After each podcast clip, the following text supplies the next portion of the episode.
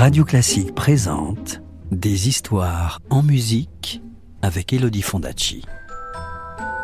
Des histoires, des histoires, des histoires. Est-ce que je peux avoir une histoire, s'il te plaît, de me raconter une histoire? Encore une histoire? Vous avez été sage, vous êtes sûr? Bon, d'accord. Je vais vous raconter l'histoire des lunettes du Père Noël. Vous êtes prêts? Vous êtes bien installés? Alors, chut, plus de bruit, parce que l'histoire va commencer.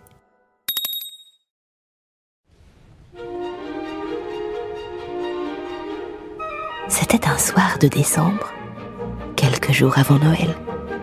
Dans la maison du Père Noël, les ateliers étaient en effervescence.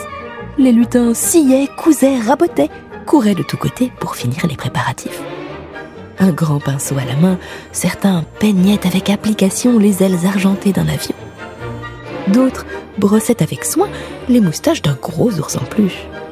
Des lutins couturiers brodaient la robe d'une poupée avec une aiguille tellement grosse qu'il leur fallait être dix pour la porter, et des lutins mécaniciens, le nez noir de cambouis, réparaient le moteur d'une voiture de course qui refusait de démarrer.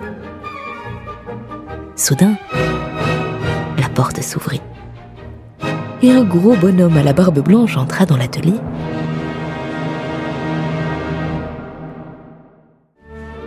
Il était en bras de chemise et un ceinturon d'argent brillait sur son ventre rebondi.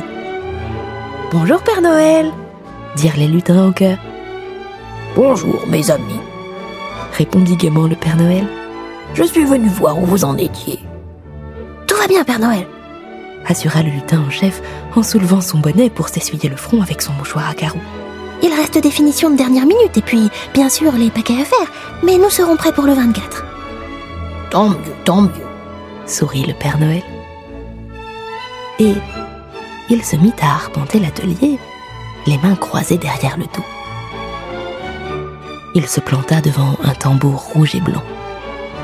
Oh, dit-il. un ballon rouge, c'est exactement ce que m'a demandé Arthur. Les lutins le regardèrent avec étonnement. Le Père Noël continua son inspection. Il s'arrêta devant un ours en peluche, le prit dans ses grosses mains et le regarda sous toutes ses coutures. Oh, dit-il de sa grosse voix. un livre d'images, cela fera très plaisir à Simon.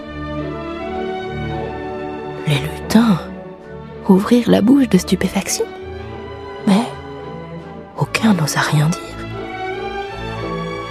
Le Père Noël toussota. Hum. Parfait, mes amis, parfait. Comme d'habitude. Je vous félicite. Allez, travaillez bien, je repasserai tout à l'heure. Et, tirant une bouffée de sa vieille pipe en bois, le Père Noël sortit.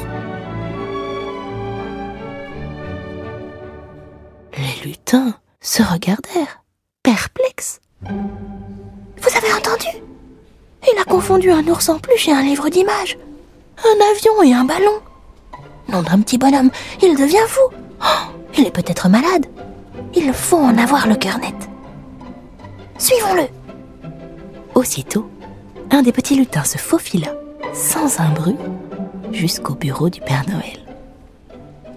L'entrebâilla la porte et il alla se cacher derrière une botte.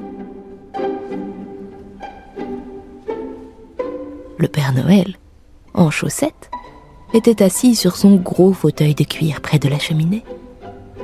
Un bon feu pétillait devant lui et une délicieuse odeur de cannelle et de clémentine flottait dans l'air. Malgré cela, le Père Noël avait l'air préoccupé. Il regardait d'un air soucieux l'énorme tas de lettres qui étaient sur sa table.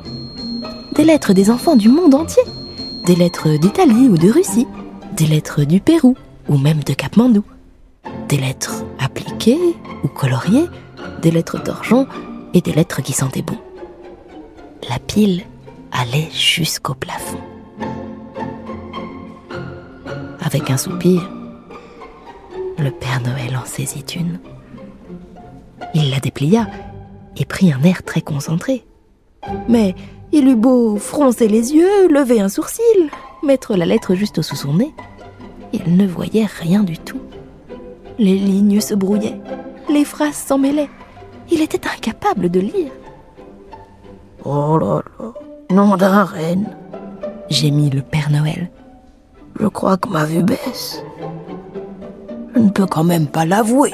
Tout le monde se moquerait de moi.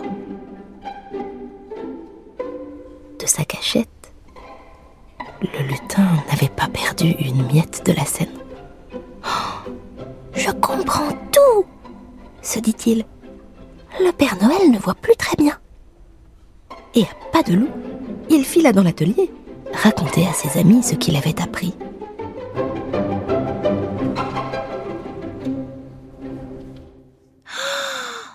Comment faire? Le Père Noël risque de confondre les cheminées, de se tromper de paquet et de mélanger tous les cadeaux. Il faut absolument l'aider. Alors, un lutin horloger eut un sourire malicieux. J'ai une idée cria-t-il. Nous n'avons qu'à lui fabriquer une paire de lunettes. Tous les autres sautèrent de joie. Mais oui s'écrièrent-ils. Pour une fois, le Père Noël aussi aura un cadeau. Et aussitôt, dans le plus grand secret, ils se mirent à l'ouvrage. Ils travaillèrent toute la nuit. Sous les ordres du lutin opticien, qui supervisait habituellement la fabrication des yeux des poupées et des marionnettes, dix lutins se mirent à polir les verres, tandis que dix autres, spécialisés dans le travail du métal, fabriquaient une belle monture rouge, tout à fait assortie au costume du Père Noël. Puis, les lunettes furent empaquetées dans un beau papier doré et déposées devant la cheminée du bureau, juste avant que le jour se lève.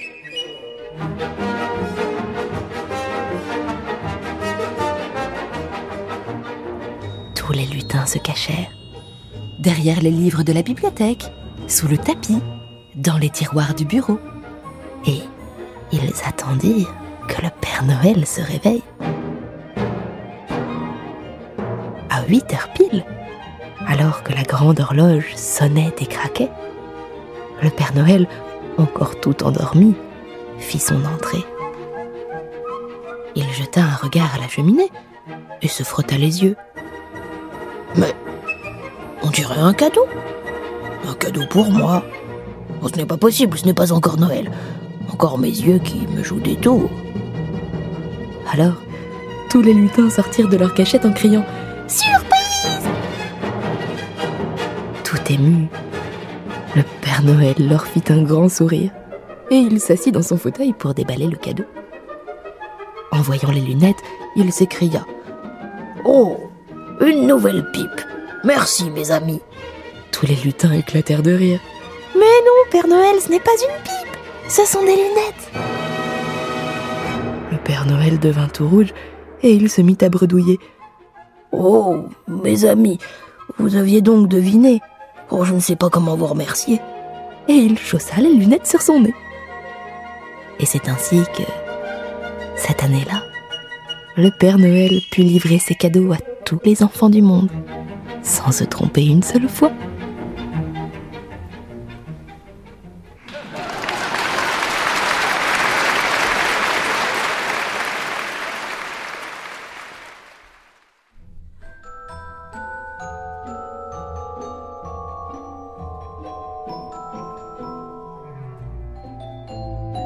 C'était Les lunettes du Père Noël, un conte écrit et raconté par Elodie Fondacci sur des musiques de Strauss.